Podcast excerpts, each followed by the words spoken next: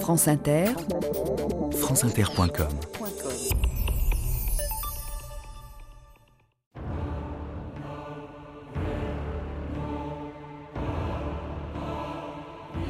Certains voient les choses telles qu'elles sont et se demandent pourquoi. Moi, je rêve de l'impossible et je me dis pourquoi pas. Georges Bernard Shaw.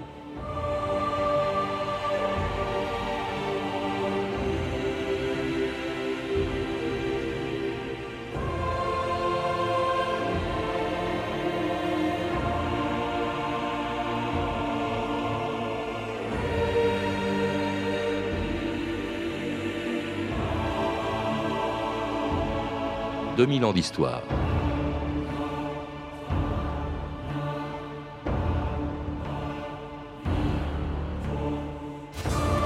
Il y a 40 ans, dans la nuit du 4 au 5 juin 1968, à l'hôtel Ambassador de Los Angeles, Robert Kennedy venait d'apprendre qu'il avait remporté les élections primaires de Californie et qu'il pouvait désormais être le candidat des démocrates à l'élection présidentielle de novembre.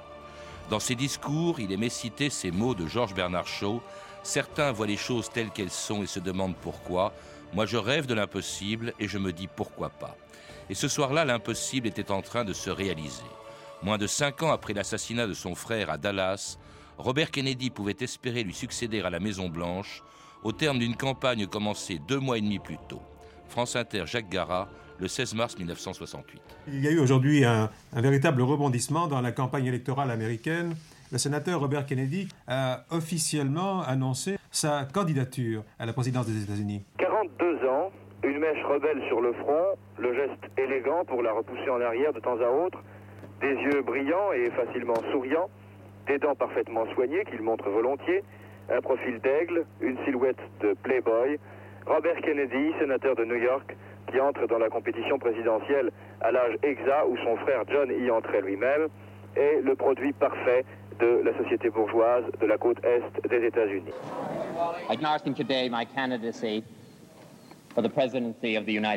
J'annonce ma candidature à la présidence des États-Unis. Je ne me présente pas pour m'opposer à qui que ce soit, mais pour proposer une politique nouvelle.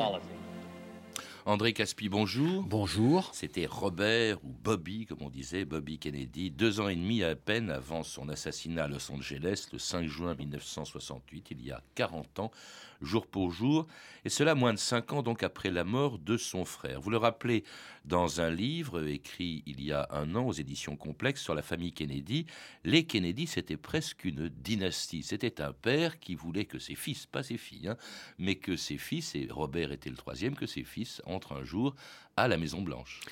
Oui, c'est-à-dire que l'ambition de Joseph Kennedy, le père, était immense. C'était d'abord une ambition pour lui-même. Avant la Seconde Guerre mondiale, Joseph Kennedy, qui s'était enrichi dans la banque, dans le, au cinéma, euh, dans le trafic du whisky, euh, considérait que désormais il pouvait mener une carrière politique. C'est la raison pour laquelle il avait obtenu du président Roosevelt d'être l'ambassadeur des États-Unis à Londres. Et pour euh, l'Américain d'origine irlandaise qu'il était, c'était une récompense, une très grande récompense. Il espérait qu'à partir de là, euh, cela lui ouvrirait le chemin de la présidence. Et puis patatras, euh, il a commis des erreurs, il a prononcé des phrases malheureuses au cours de son ambassade. Il semblait. Il était hostile à l'intervention américaine. Il euh, était hostile, tout à fait, à l'intervention américaine. Bref, il a été mis à l'écart. Mais du coup, il a reporté ses ambitions sur ses fils. Le premier de ses fils, qui porte le même nom que lui, Joseph Kennedy, euh, numéro 3. Mhm. Le premier de ses fils euh, a malheureusement été tué au cours de la Seconde Guerre mondiale dans une opération de bombardement de 1944 juste au-dessus euh, de l'Europe occidentale entre la France et l'Allemagne. Donc, c'est le deuxième fils qui doit porter les couleurs de la famille et le deuxième fils, c'est John Kennedy. Et puis, euh, après la mort de John Kennedy, euh, dans les conditions tragiques que l'on sait à Dallas en novembre 1963, euh, il va de soi que l'héritage passe au troisième des fils, c'est-à-dire Robert Kennedy. Alors, initialement, Robert n'est destiné à rien. C'est d'abord Joe, vous l'avez dit, il est mort. Ce sera John. Hein. cela dit, ce que va faire le père, Joseph, c'est demander à Bobby, le troisième, hein, le, celui dont nous allons parler aujourd'hui, eh bien, c'est de d'aider son frère frère. Son frère John a été d'abord élu à la Chambre des représentants en 1946 et puis il pose sa candidature au Sénat en 1952, épaulé justement par son frère Bobby. Si je suis élu au Sénat, je me battrai pour la Nouvelle-Angleterre et pour l'avenir de ce pays.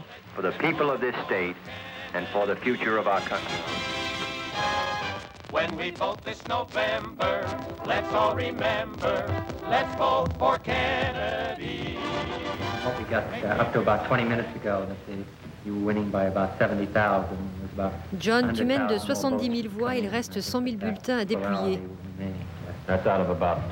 Et ces résultats sont sur 2 250 000 votants Oui, et il reste 5% de bulletins. Oh Bobby, je suis content que ce soit fini. Who can fight and fight till he wins? Kennedy can. Kennedy can.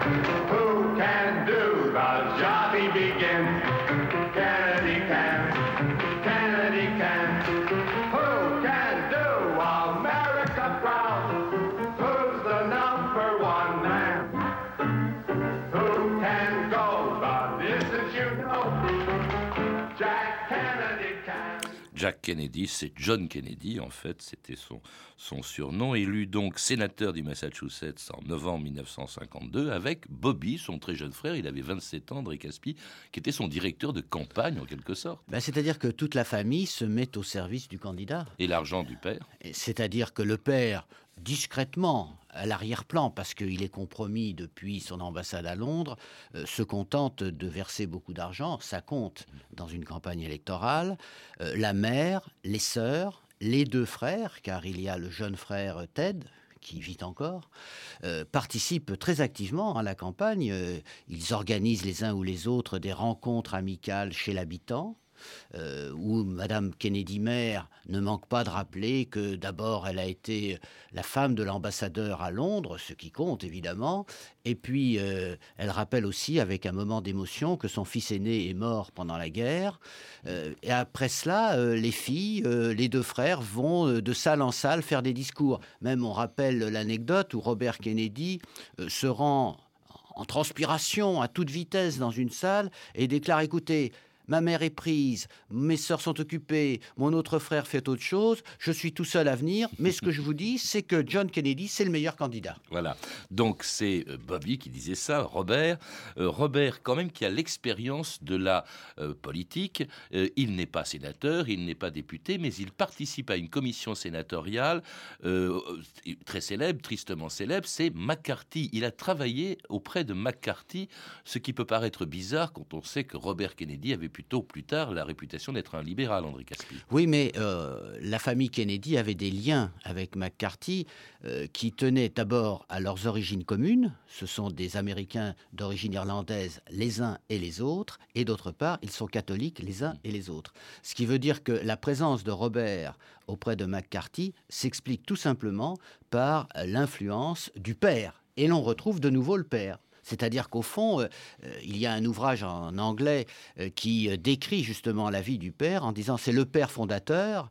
Dans l'histoire des États-Unis, les pères fondateurs, ce sont ceux qui ont créé la République. Là, le père fondateur, c'est celui qui crée le clan et qui le conduit à la victoire. Et qui demande une fois de plus à Bobby d'aider son frère John dans la campagne présidentielle de 1960. Il redevient en quelque sorte son directeur de, campagne. Il a joué un rôle considérable dans l'élection de John à la présidence des États-Unis en 1960. Et après sa victoire, après la victoire de John en novembre 60, eh bien Bobby rentre dans son gouvernement comme attorney général, ministre de la Justice.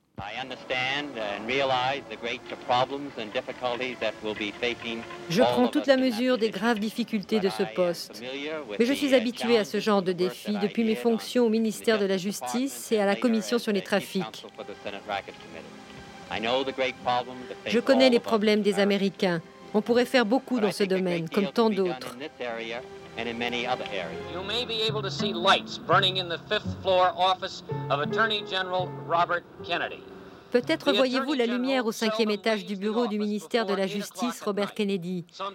Le ministre quitte rarement son bureau avant 20 heures. Ils travaillent parfois au-delà de minuit, par exemple sur les droits civiques ou sur une campagne contre le crime organisé. L'équipe ne compte pas ses heures. Voilà peut-être le symbole de l'énergie de l'administration Kennedy.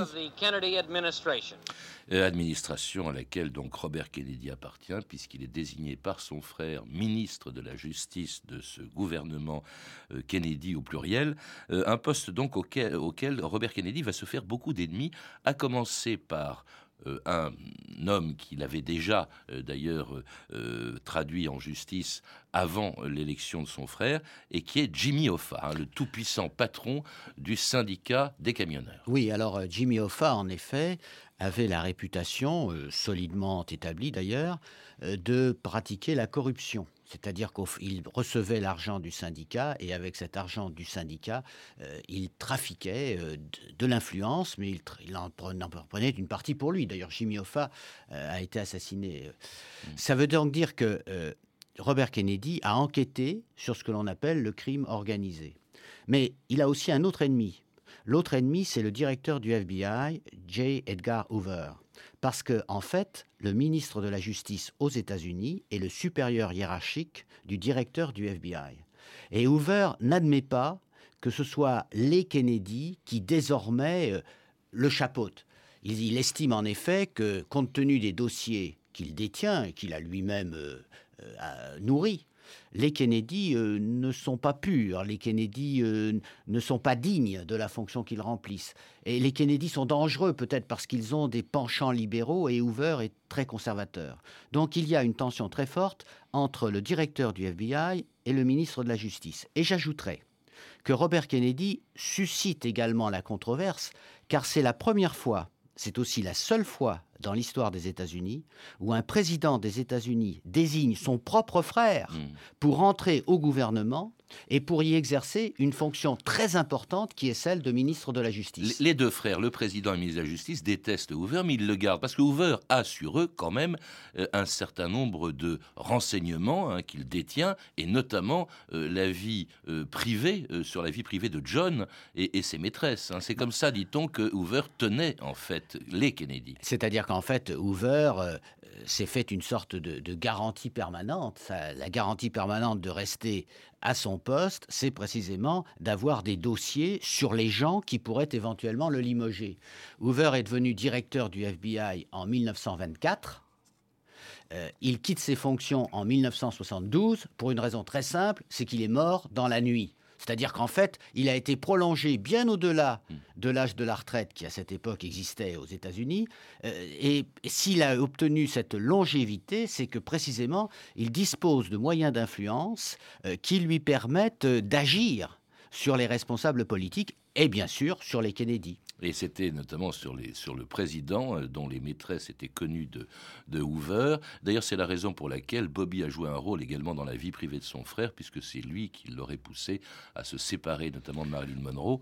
Euh, d'ailleurs, c'est la veille de la, du suicide de Marilyn Monroe, Bobby était venu lui annoncer qu'il n'était plus question euh, qu'elle voie son frère. Oui, puis alors là, bien sûr, toute une série de rumeurs existent sur les liens entre Robert Kennedy et Marilyn Monroe. Mm. Mais on entre dans un autre domaine mm. Qui est celui de la fiction et puis aussi d'une certaine réalité. Mais enfin, disons que ça n'est pas tout à fait le but de cette émission. En tout cas, ça, montre que euh, Robert euh, sortait largement du domaine de ses compétences. Il avait forcément la confiance de son frère John. Et on dit même qu'il aurait joué un rôle considérable dans la plus grave des crises qui connue les États-Unis à l'époque, en 1962, la crise des missiles, ces missiles installés par les Russes à Cuba et dont la présence a provoqué en 1962 un bras de fer entre le président des États-Unis et le numéro un soviétique Nikita Khrouchtchev. Ici, New York. Le président Kennedy a prononcé hier soir une allocution d'une extrême importance. S'adressant à la nation, il a annoncé les mesures prises par le gouvernement américain envers Cuba. Ça n'est ni plus ni moins qu'un blocus intégral de l'île. Guerre ou paix? Couler les navires si c'est nécessaire, a dit Kennedy, si c'est nécessaire. À Moscou, on dit nous ne céderons pas. Cela semble insoluble. Mais les diplomates s'affairent, le Conseil de sécurité des Nations Unies tient séance sur séance, et pleuvent les textes de compromis. Now I think that of all the president's advisors,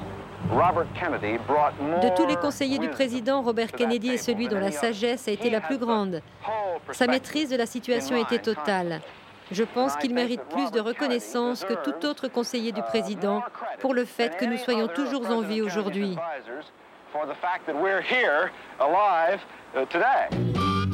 Then I told old Khrushchev, sitting there looking bad, get that junk out of Cuba before you make me mad.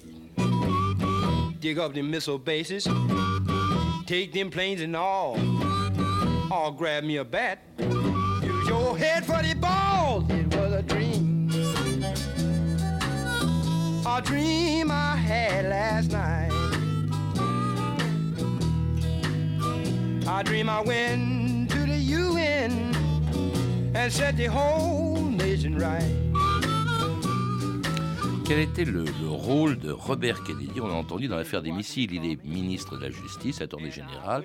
Or, on l'a entendu, il aurait joué un rôle important pour dénouer l'affaire des missiles, André Caspi. Vous avez raison, Robert Kennedy est plus que le ministre de la Justice. C'est le confident c'est l'homme dans lequel le président peut avoir toute confiance parce que c'est son frère. Et c'est aussi euh, l'homme qui peut lui donner les conseils les plus désintéressés. Alors dans le cas de l'affaire des missiles, c'est lui qui a recommandé l'instauration d'un blocus. Le blocus d'ailleurs, en temps de paix, est une notion de droit international qui est contestable.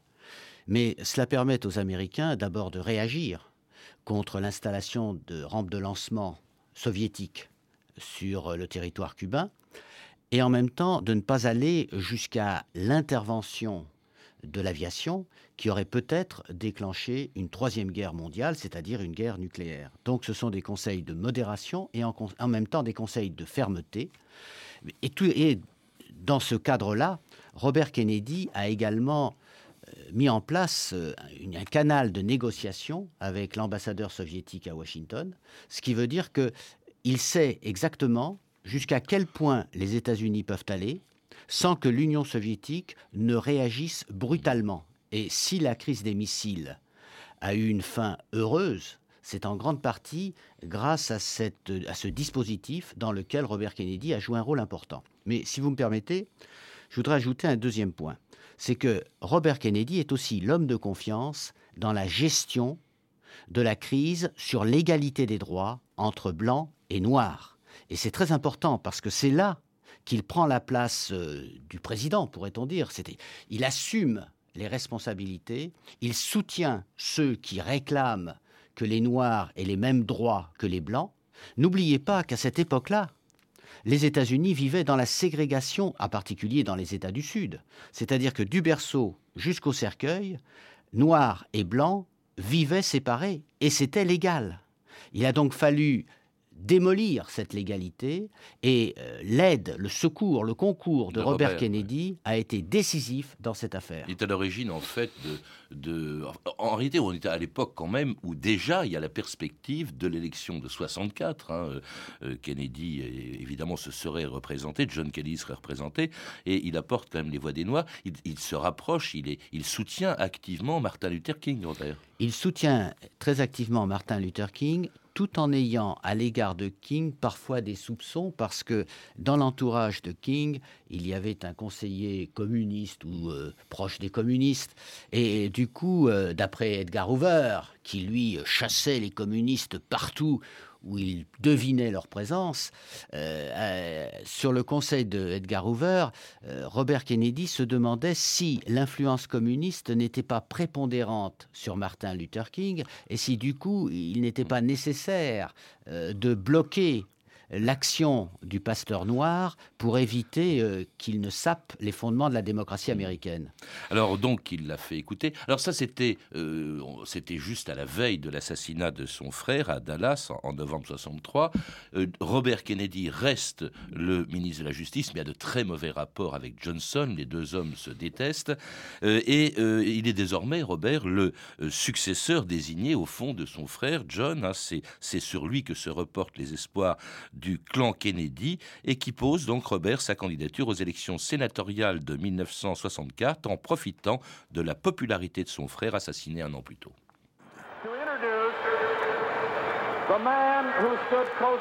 Je vous présente celui qui était plus proche de lui en temps de crise que quiconque, son frère Robert Kennedy.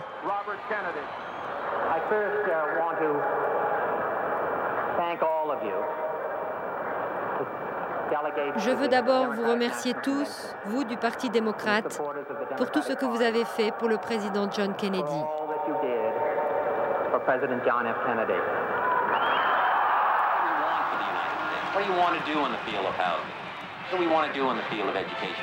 Que voulons-nous pour les États-Unis? Pour le logement, pour l'éducation, pour permettre de construire des écoles, des foyers. Nous faisons tous ensemble ce qui est nécessaire et ce pays va être transformé. Ce qui peut nous guider pour les années à venir, ce sont les mots de George Bernard Shaw. Certains voient la réalité et demandent pourquoi. Moi, je rêve de l'impossible et je dis pourquoi pas.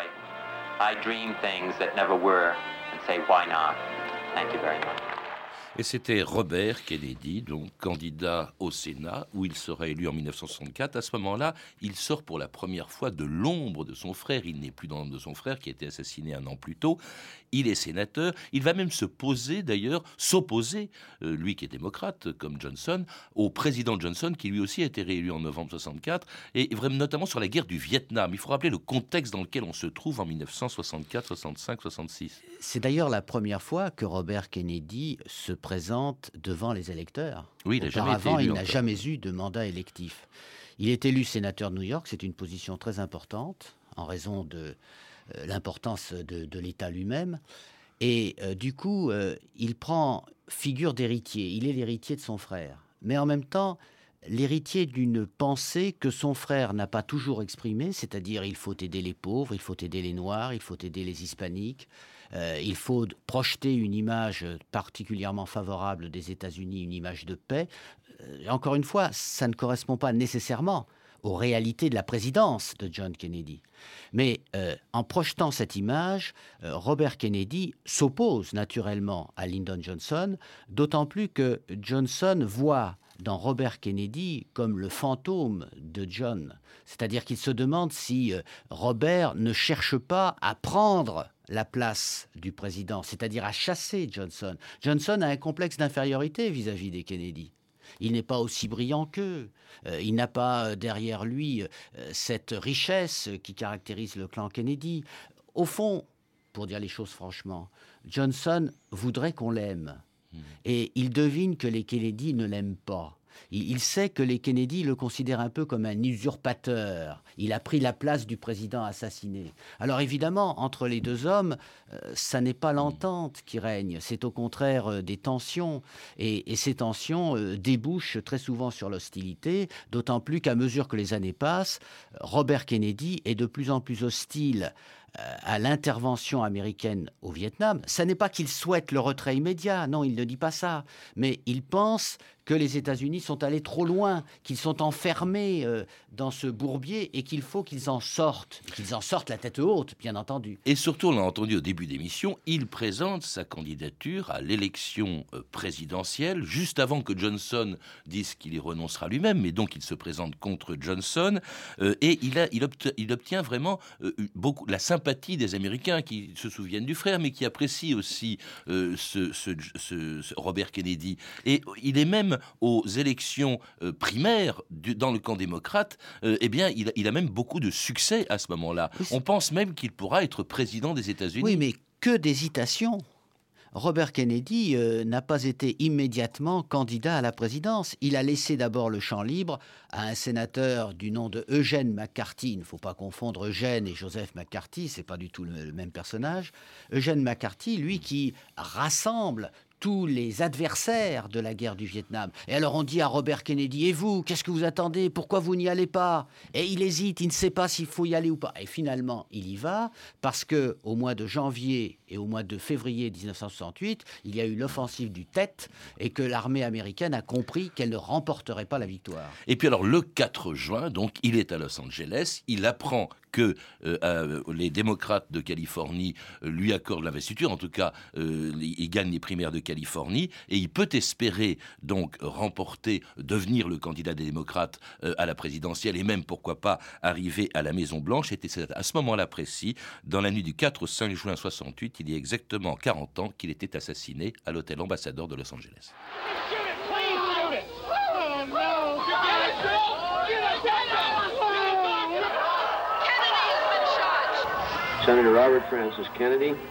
Robert Kennedy est mort, il avait 42 ans.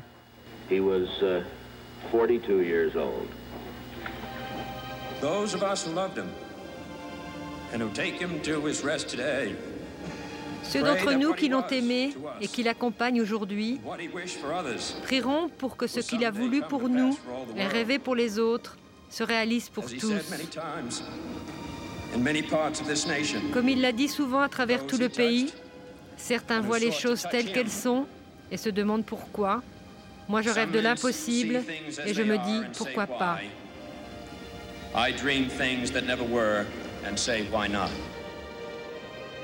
Et c'était l'émotion de Ted, le dernier des quatre frères Kennedy, qui, vit encore aujourd'hui et rendant hommage à son frère assassiné. Alors, on, sait euh, qu'il l'a assassiné. Euh, c'est un certain Siran Siran.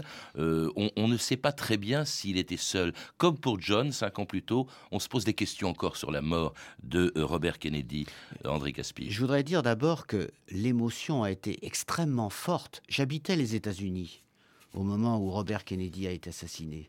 Et je peux vous assurer que les Américains ont été traumatisés. C'était deux mois après l'assassinat de Martin, Luther King.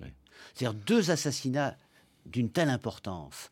Alors l'assassinat de Robert Kennedy a été en effet attribué à Siran Bessiran, qui est un Palestinien. Il vit encore, il est en prison en Californie. Il a, il a été condamné à mort, mais à une époque où la Californie n'exécutait pas.